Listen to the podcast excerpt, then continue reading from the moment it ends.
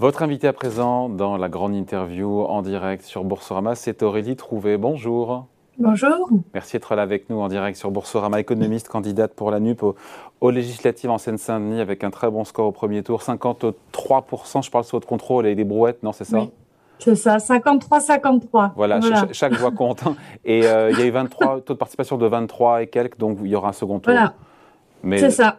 Mais qui se présente bien. Euh, comment vous analysez plus globalement, Aurélie Trouvé, le, les résultats de la NUP au premier tour? Parce qu'au final, on a eu les chiffres définitifs. Finalement, Emmanuel Macron est en, tête, mais ça se joue à, 10 points, à 0,1%. Comment on analyse ça? On se dit de manière positive que vous allez peut-être empêcher Emmanuel Macron d'avoir une majorité euh, absolue ou de manière plus négative, vers deux à moitié vide ou à moitié plein, en disant qu'a priori, sauf si les sondages se trompent, Jean-Luc Mélenchon ne sera pas Premier ministre. Vous en pensez quoi?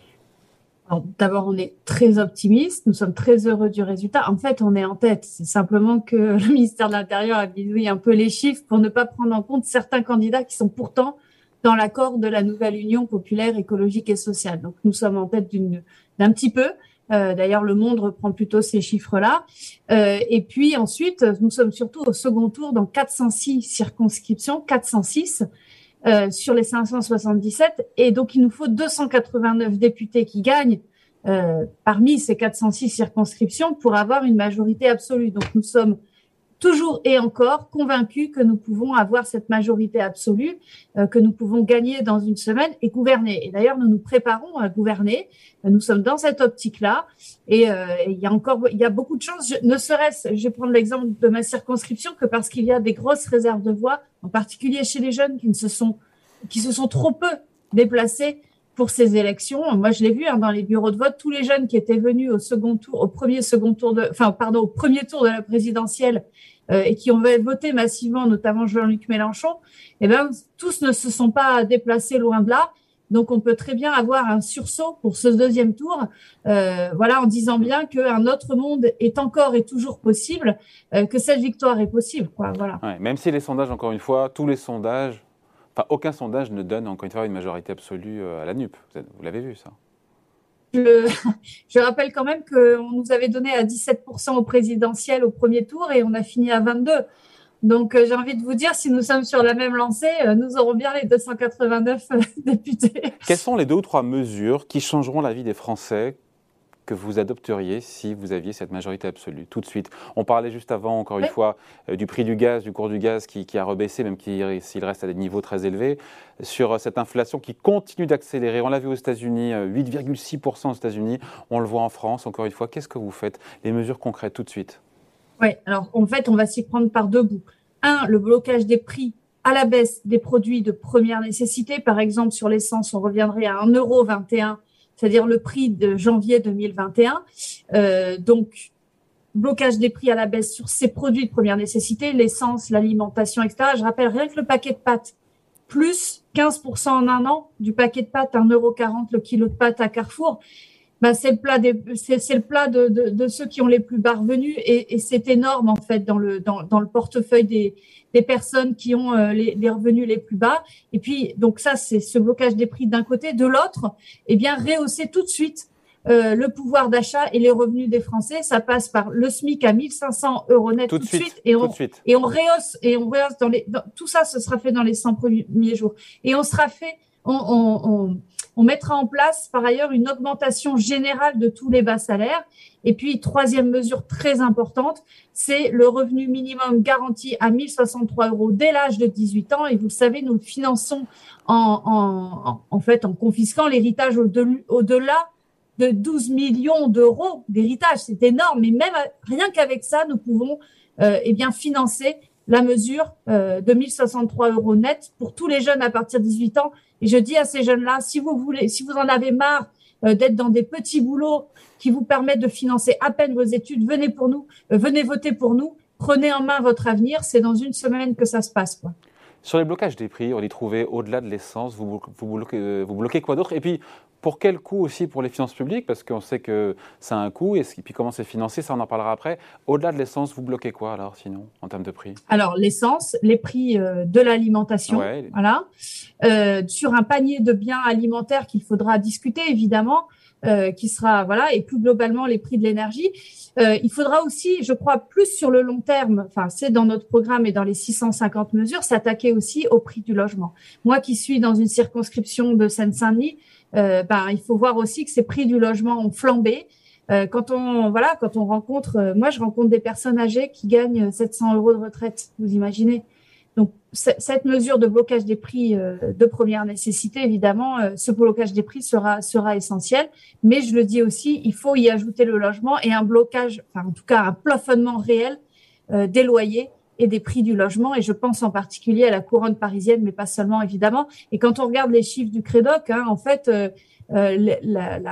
l'augmentation des prix du logement est très, très importante. Aujourd'hui, je, vais vous donner un chiffre, mais euh, en fait, quand euh, il y a 50 ans, on, consacrait plus, on consacrait quasiment 50% de notre revenu à l'alimentation.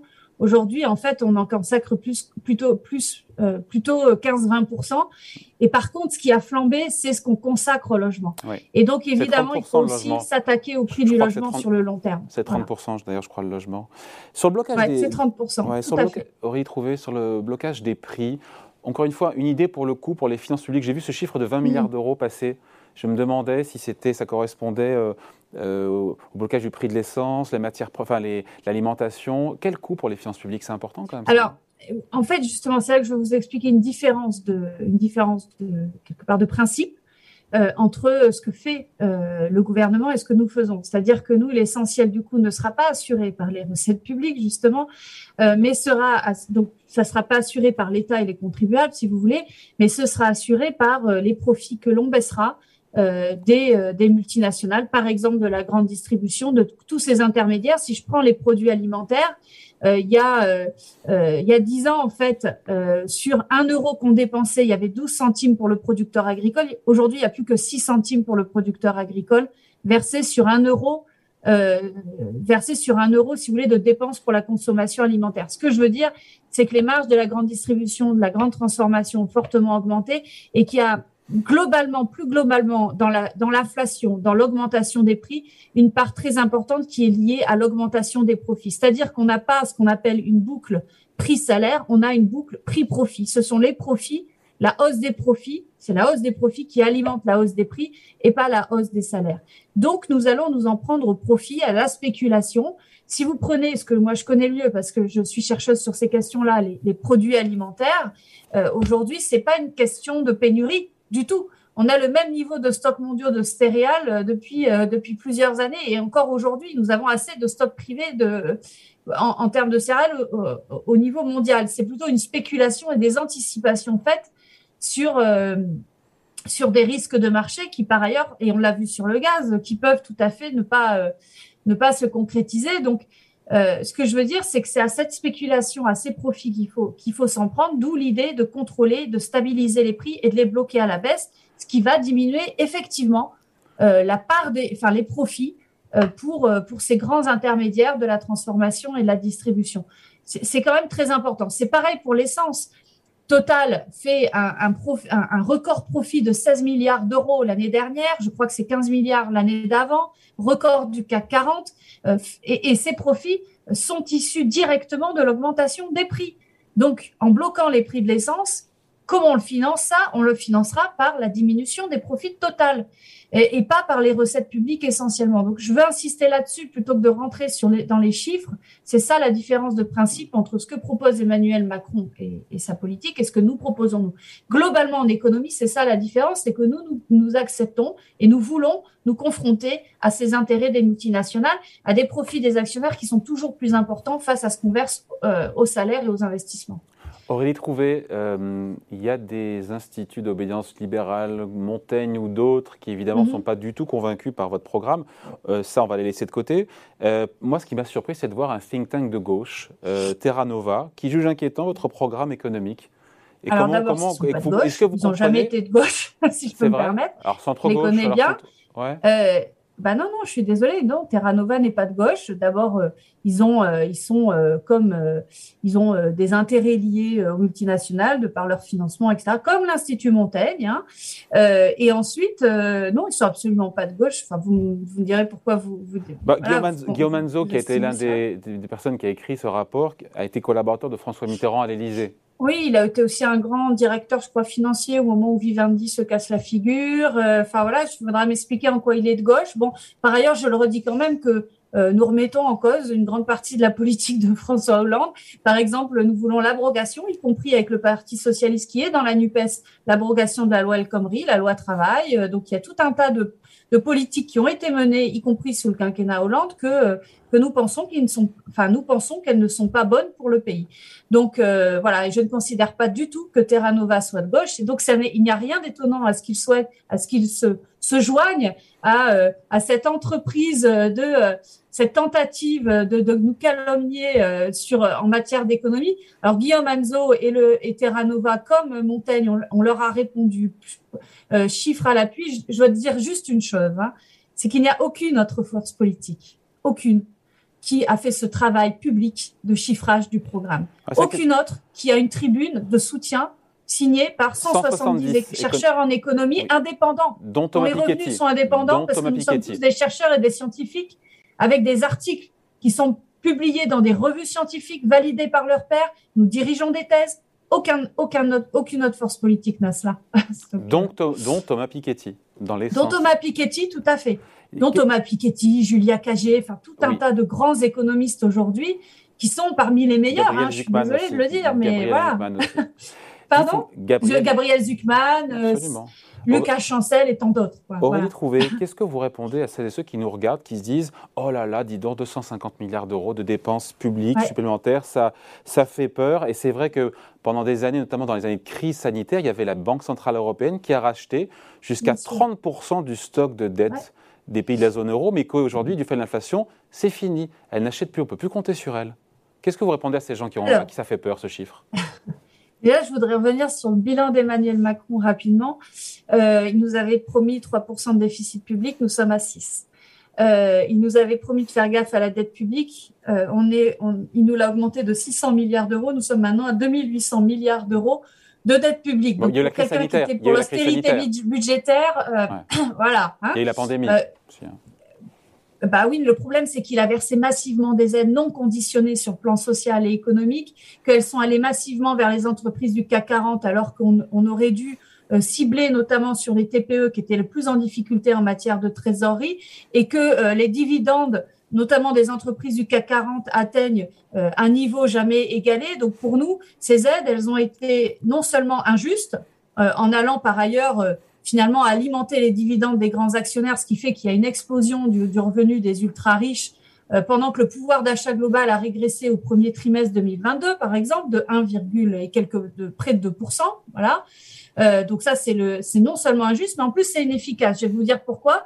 C'est tout simplement vous regardez les effets ce qu'on appelle l'effet multiplicateur hein, des mesures.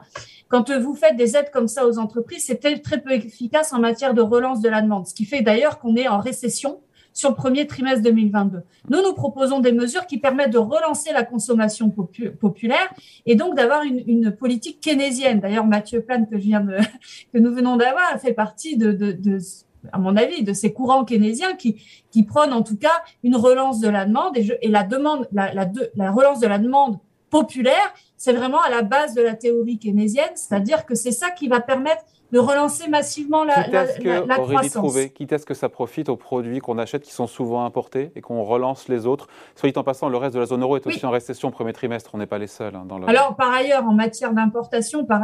excusez-moi, hein, mais Emmanuel Macron nous a fait plonger le déficit du commerce extérieur de 50 à 100 milliards d'euros. Donc, euh, bon, pour les petites leçons de.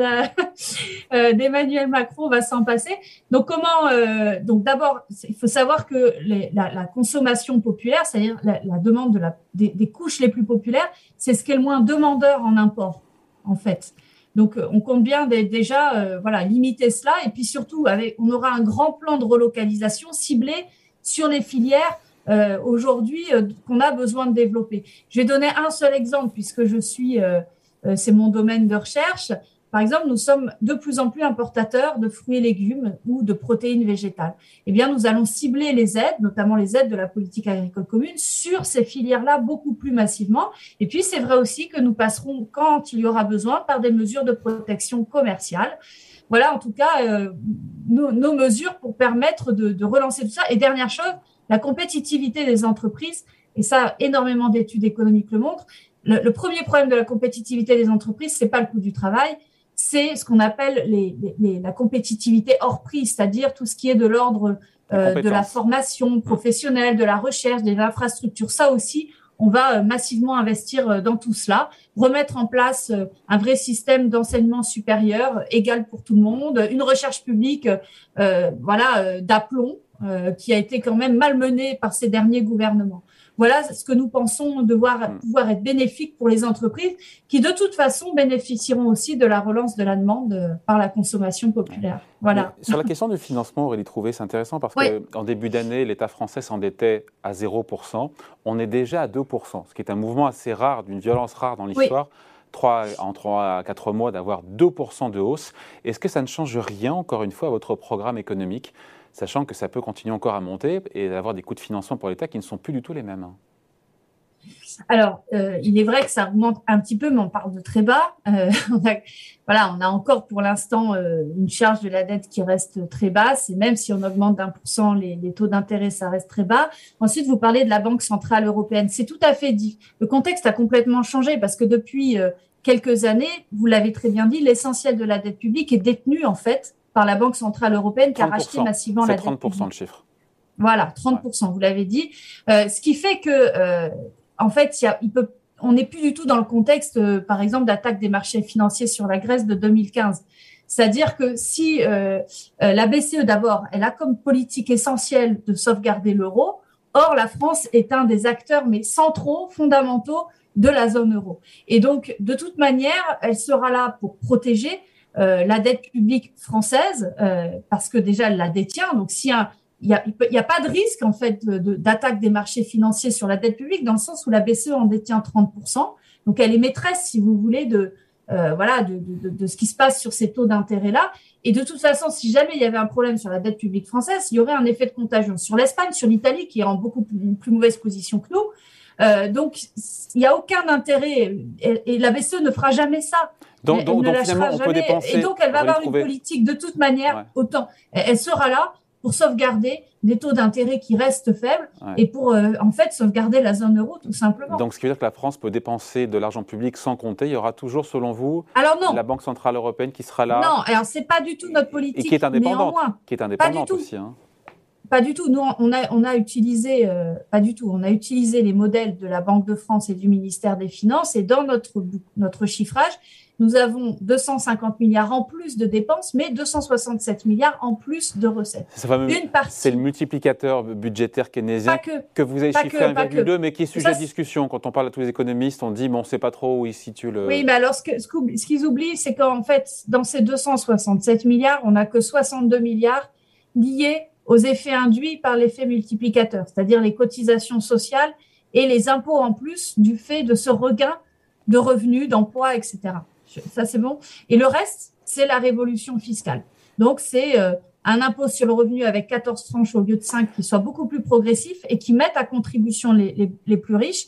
La lutte réelle contre l'évasion fiscale avec des moyens qui sont remis à fond sur, dans les administrations qui avaient été enlevés, notamment mais aussi par une taxe euh, universelle sur les multinationales, la taxe sur les transactions financières, 9 milliards d'euros en plus par an, euh, le retrait des cadeaux fiscaux ultra riches, euh, euh l'ISF et, la suppression de la flat tax, voilà, 5 milliards d'euros, etc. Tout ça nous donne 202 milliards d'euros en plus par, par an, en plus des 62 liés, pardon, 205 en plus des 62 liés euh, à l'effet multiplicateur. Voilà. Et, oui, et, après la question, en vous regardant, on se dit tous, mais qui va payer plus d'impôts? À partir de quel niveau de revenu pour un couple avec deux enfants au doigt mouillé hein? On payera plus d'impôts si vous êtes au pouvoir. En fait, à partir de, euh, de je crois que c'est 5 000 euros de revenus par mois, vous paierez plus d'impôts, mais de manière très progressive. Voilà. Je le dis aussi parce que souvent on me dit ah mais je gagne 5 000 euros par mois, c'est quand même déjà assez confortable. Mais je le dis, c'est pas à 5 000 euros, hop, on a une tonne d'impôts en plus. Ça sera très progressif et ça, euh, ça, ça, atteindra surtout les, les, les, ultra riches, en fait. Mais, euh, je le redis, 90% de la population verra ses impôts diminuer. Voilà. 200 milliards dans tout, Aurélie Trouvé, d'impôts supplémentaires donc c'est ça, 200 milliards d'euros, ce que non, pas, ah mais non, c'est pas d'impôts supplémentaires parce que en fait dedans il y a la lutte contre l'évasion fiscale. Au contraire, c'est pas des, si vous voulez, c'est juste des, des impôts que devraient payer les entreprises, mais elles les évadent, donc on va les rapatrier. Et, la hausse, Et puis par exemple, il y a la suppression de certaines niches fiscales. Est-ce que c'est des suppressions d'impôts? Euh, C'est simplement rétablir à un niveau correct euh, une fiscalité, par exemple sur euh, le kérosène, euh, voilà, sur le, kérosène aérien, sur tout un tas de, voilà, une, enfin, En gros, on arrête certaines niches fiscales qui sont néfastes sur le plan environnemental notamment. Et pour ceux qui nous regardent, qui se disent ouais, mais j'entends dire que la France est déjà championne ou vice-championne du monde des prélèvements obligatoires, de la fiscalité, etc. Ils vont remettre une louche à la NUP. Vous l'assumez? Ah, bah, D'abord, il faut savoir que les recettes publiques n'ont cessé de euh, cessé en fait d'être érodées hein, dans le dans le PIB. Euh, contrairement à ce qu'on pense. Donc, il faut au contraire restaurer les recettes publiques. Et puis, je, je réponds à tous ceux-là qui disent mais c'est terrible en France, on matraque, euh, on, on, nous matraque d'impôts et puis les dépenses seraient trop élevées. Les dépenses, elles sont surtout élevées parce qu'on fait des aides massives aux entreprises, 130 milliards d'euros par an qui ne sont pas ciblés suffisamment, qui sont, selon nous, injustes et inefficaces. Et ensuite, euh, il faut savoir que en termes de dépenses publiques dans, le PIB total, la part des dépenses publiques, par exemple pour l'éducation et la recherche, sont inférieures à la plupart des pays de l'OCDE, la plupart des, pays d'économie de marché. Donc, au contraire, nous avons besoin de restaurer les services publics euh, et, tout un tas de voilà de, de, services qui ont été euh, qui ont été démantelés, détruits petit à petit, justement faute de recettes publiques. Bon, voilà, merci d'avoir été avec nous. Merci Aurélie Trouvé, donc euh, économiste, candidate. Euh, c'est bien parti pour vous, législative en Seine-Saint-Denis. On vous retrouvera sur le plateau. Vous viendrez nous voir quand vous serez à l'Assemblée. C'est bien parti, a priori. Hein. Je crois que c'est bien parti, mais voilà, on reste vigilant jusqu'à la fin. Puis c'est surtout l'occasion de faire une belle campagne et de sensibilisation politique sur les grands enjeux. Voilà. Merci à vous, à bientôt. Au revoir. Merci à vous, au revoir.